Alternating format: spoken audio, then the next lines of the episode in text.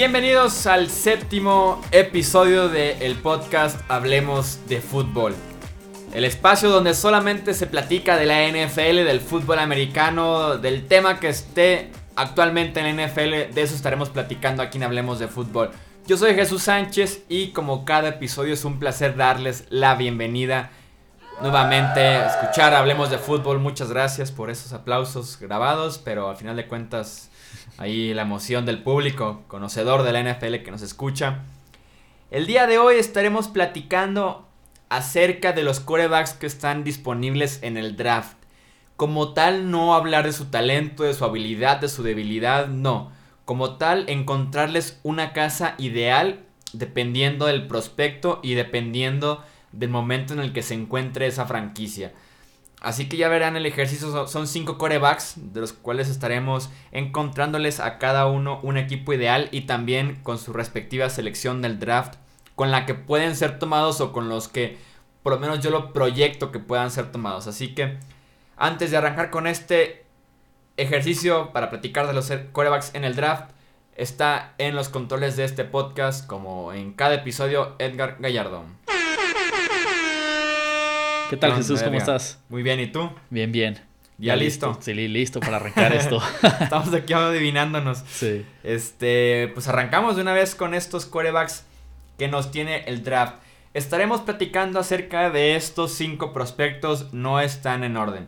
Deshaun Kaiser, el quarterback de Notre Dame. Deshaun Watson, el quarterback de Clemson.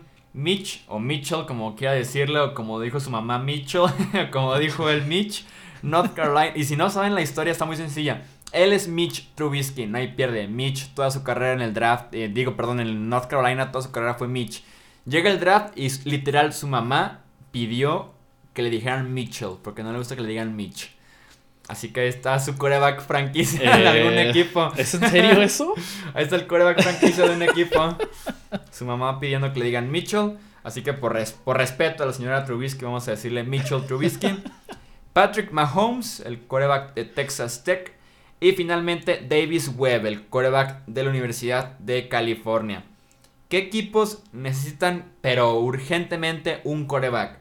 Los Jets de Nueva York, los Browns de Cleveland, los Texans de Houston y los San Francisco 49ers. No necesariamente les vamos a dar un coreback a estos equipos, ya que algunos, a pesar de que les urge, puede que se esperen, puede que no esté el coreback que buscan aquí, entonces, o que en la agencia libre encuentren alguna otra opción, entonces no es estrictamente eh, poner esos corebacks en esos equipos. Y empezamos ahora sí con Deshaun Kaiser, el coreback de Notre Dame. Para mí, la situación perfecta para él en la NFL está con los Arizona Cardinals, en la selección específicamente 45 global. O sea, la segunda ronda ya, la segunda selección de los Arizona Cardinals, me parece la opción perfecta de Sean Kaiser. Carson Palmer ya no fue el mismo que lo vimos en la temporada 2015 el año pasado. Fue lamentable ver cómo cayó de nivel y sobre todo porque hemos visto en corebacks veteranos que cuando un coreback empieza a bajar de nivel no es que empiece a bajar gradualmente. De la nada se cae y fue el caso de Carson Palmer. Así que Creo que les puede dar por lo menos un año más Carson Palmer mientras entre él y Bruce Arians desarrollan a, a Deshaun Kaiser, que es el prototipo perfecto para la ofensiva de Bruce Arians.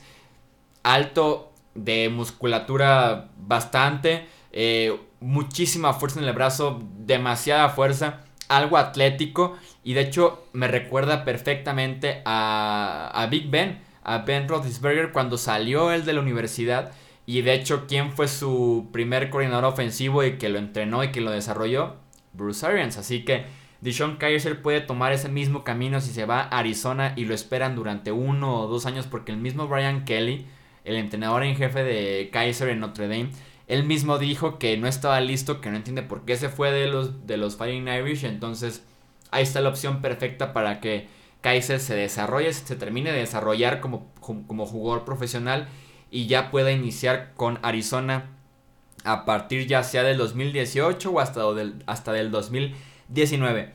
Deshaun Watson, el siguiente quarterback en esta lista, y ya lo toqué un poco el tema en el episodio pasado, en el mock draft 1.0 parte 2 que subimos el día viernes. Los Chiefs con la selección 27 me parece la solución perfecta para los problemas que tienen los Chiefs en la posición, que son muy sencillos. Con Alex Smith no pueden ganar en playoffs y mucho menos pueden ganar un Super Bowl.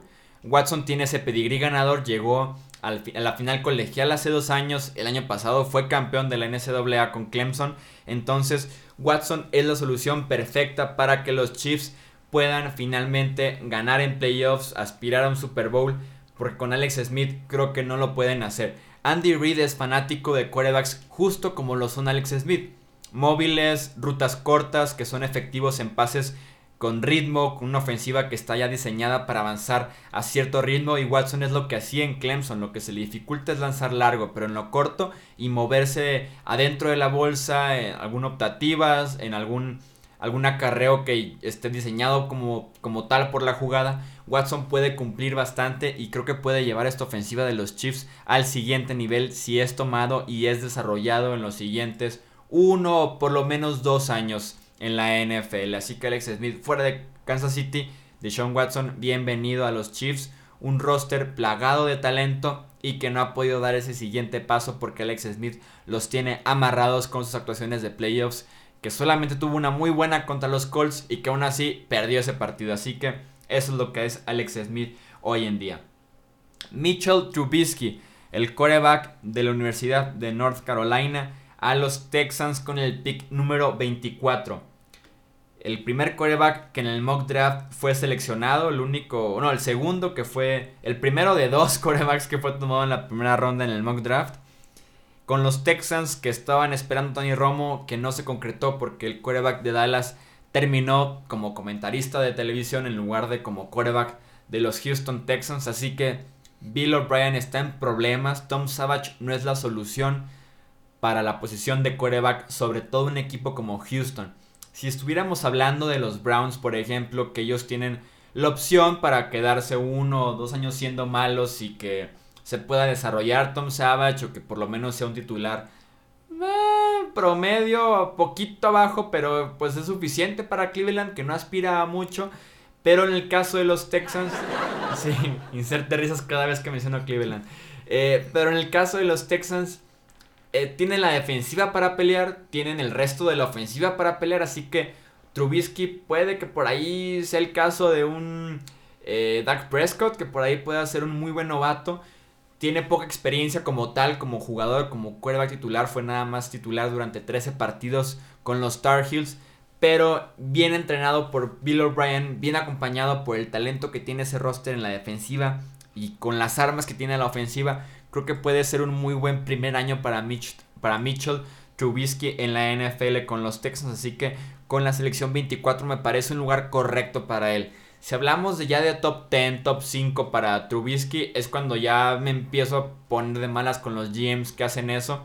Pero 24 es una posición decente para un quarterback que tiene poca experiencia, que tiene el talento nato, pero que todavía le falta para desarrollarse y convertirse en un quarterback titular bueno en la NFL. El siguiente en esta lista es Patrick Mahomes, quien ha tomado bastante ritmo y bastante ruido, ha hecho su nombre en las últimas semanas previas a este draft de la NFL. Él viene de Texas Tech y aquí es un tema muy interesante y que también lo llegué a platicar en el mock draft que se publicó el, el episodio anterior. Los Giants con el pick 23 se animarían a tomar a Patrick Mahomes en hacerlo el primero o incluso el segundo quarterback tomado en el draft. Y que a esto me refiero con que Mahomes ha tomado ritmo y ruido su nombre, porque se hablaba de él como un prospecto de tercera ronda para ser el cuarto o quinto coreback, y actualmente ya se habla de él como el segundo prospecto para ser tomado en el draft. Entonces, solamente detrás de Trubisky o de Watson, dependiendo de la preferencia que tenga el equipo, ¿no? Mahomes a los Giants puede ser una excelente opción. Sobre todo porque Eli Manning, yo insisto y lo digo en Twitter y me dicen que estoy loco o que lo odio o mil cosas. El año pasado fue un desastre Eli Manning. Y como decía segundos antes en este mismo episodio, los quarterbacks cuando declinan, declinan feo. Y este puede ser el año en el que Clay Manning pasa de ser un titular decente, promedio, que fue lo que fue, fue, su, fue su actuación la temporada pasada. Este año puede ser en el que finalmente caiga a ser un titular malo en la NFL. Entonces, Mahomes puede ser una solución interesante, pero los Giants prácticamente estarán diciendo, ok, sabemos que con Eli Manning no le da más de un año o dos el brazo, no vamos a pelear más en playoffs con él, así que Mahomes una temporada de desarrollarse detrás de Eli Manning y a partir ya del próximo año sería empezar a soltarle las riendas del equipo a Mahomes y dejar ir un histórico como lo fue Eli Manning con los Giants. Por si acaso no se cumple esta predicción que tengo con Mahomes a los Giants en el pick 23, creo que una muy buena opción para él y para San Francisco serán justamente los 49ers. En el pick 34, o sea, el segundo pick de la segunda ronda, creo que se puede desarrollar bastante bien, sobre todo porque San Francisco no necesita un quarterback que actualmente llegue y desde el día 1, desde la primera semana sea el titular.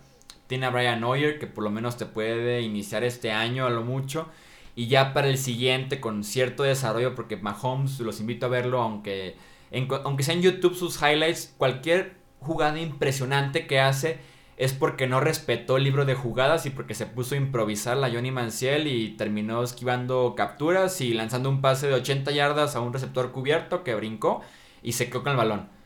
Entonces no está listo para iniciar en la NFL, pero con trabajo y más con un entrenador en jefe tan inclinado hacia la ofensiva y hacia la posición de coreback como lo es Kyle Shanahan, puede desarrollarse en un muy buen coreback porque el talento físico por lo menos está presente con Mahomes, un nombre muy interesante y un nombre a seguir muy de cerca previo al draft porque se va a cumplir lo que dicen que va a ser el primero o el segundo coreback tomado y voy a estar sorprendido y lo que le sigue porque cómo ha evolucionado ese nombre a partir de enero a ahorita inicios de abril.